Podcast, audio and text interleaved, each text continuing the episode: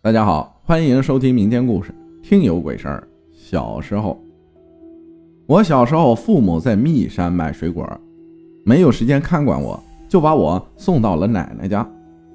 奶奶家住在海伦市附近的一个郊区，村子附近有条火车道。每到夜里夜深人静的时候，就能听见外面有奇怪的声音，有人大声的说话声。从火车道旁边的树林里传来，还有枪声，似乎又像附近的广播喇叭声一样，声音特别响亮。有一天夜里，奶奶和叔叔家的弟弟都睡着了，我又听见外面的声音，有个男人大喊：“格林，格林，你快出来！”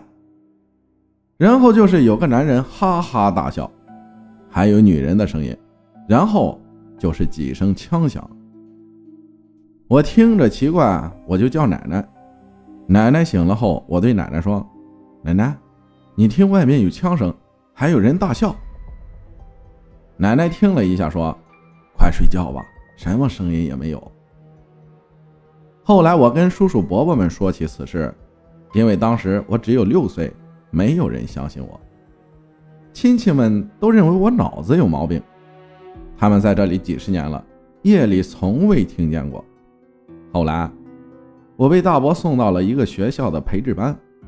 据说，这个班里的孩子都是脑子有问题的。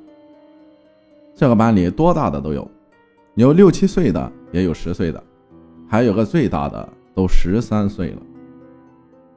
我们一聊天才知道，都是家住火车道附近的孩子。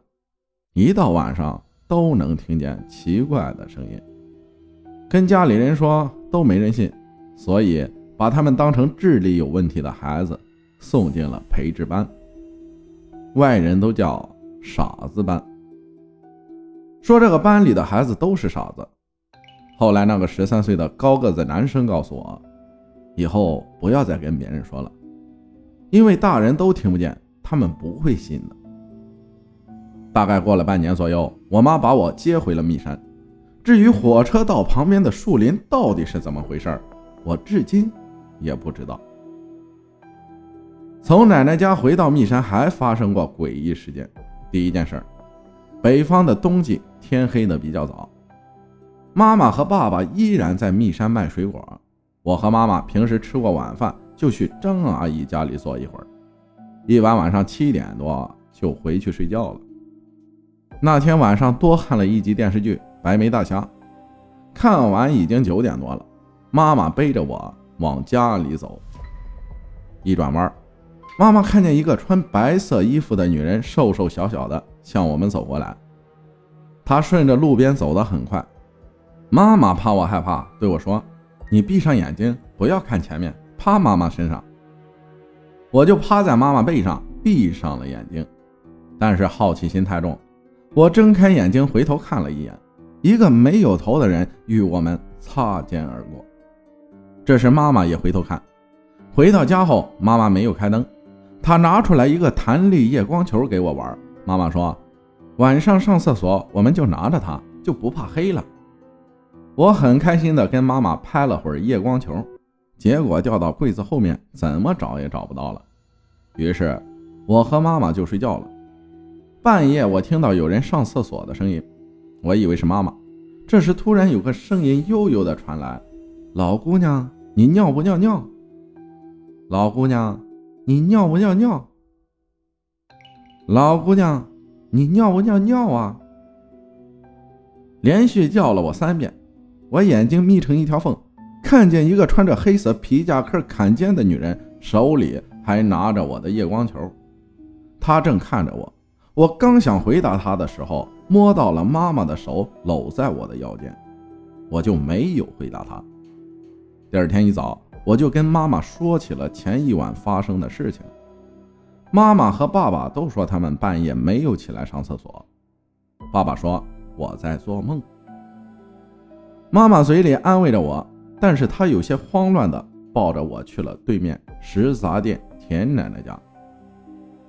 妈妈说，她晚上回家路上看见一个没有头的女人，穿着白色棉服，走路脚跟不沾地。妈妈说她一开始以为那个女人把头藏在衣服里，故意吓唬她。但是擦肩而过后，妈妈感觉一阵冷风吹过，汗毛都竖了起来。妈妈又想，明明棉服后面有帽子，为什么不戴帽子，要把头缩进衣服里呢？妈妈觉得害怕。她呀，就是你家孩子幼儿园老师的女儿，十七岁早恋，父母不同意，于是想不开啊，就趴了火车道，被火车把头压掉了。住在这儿附近的人，一到夜里就有人看见他出现在这附近。下次再看见他，你就吐他三口，这他就不敢出来吓你了。妈妈又跟田奶奶说：“田婶啊，昨晚半夜我家孩子听见有人叫他起来尿尿，还叫了三遍。”田奶奶问我：“他叫你的时候，你答应了吗？”